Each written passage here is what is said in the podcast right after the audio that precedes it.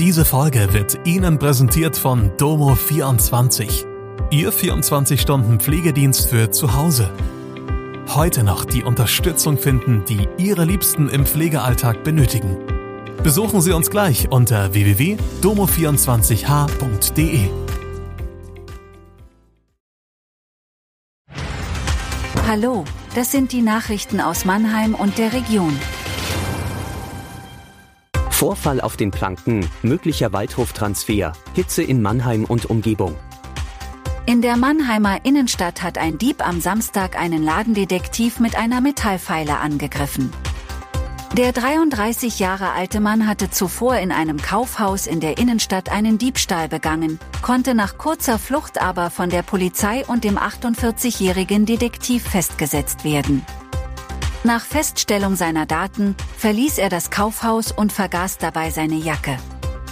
Der Ladendetektiv wollte das Fundstück später bei der Polizei abgeben, traf unterwegs aber auf den Dieb. Dieser rastete ohne ersichtlichen Grund aus, holte eine Metallpfeile aus seinem Rucksack und attackierte den 48-Jährigen. Mehrere Passanten konnten den Mann entwaffnen und bis zum Eintreffen der Polizei festhalten. Der Ladendetektiv blieb unverletzt. Verpflichtet der SV Waldhof einen weiteren Abwehrspieler? Laut Hamburger Morgenpost ist der Mannheimer Drittligist am Innenverteidiger Ballon Zumberi vom Hamburger SV interessiert. Der kosovarische U21-Nationalspieler lief in der vergangenen Saison vor allem für die zweite Mannschaft der Hamburger auf, kam aber auch zweimal in der zweiten Liga zum Einsatz. Zumberi könnte mit seiner Größe von 1,88 Meter und seiner Kopfballstärke die Anfälligkeit des SVW bei hohen Bällen beheben helfen. Eine Bestätigung des SVW-Interesses an Zumberi von Vereinsseite gab es zunächst nicht. Das Transferfenster hat noch bis einschließlich 1. September geöffnet.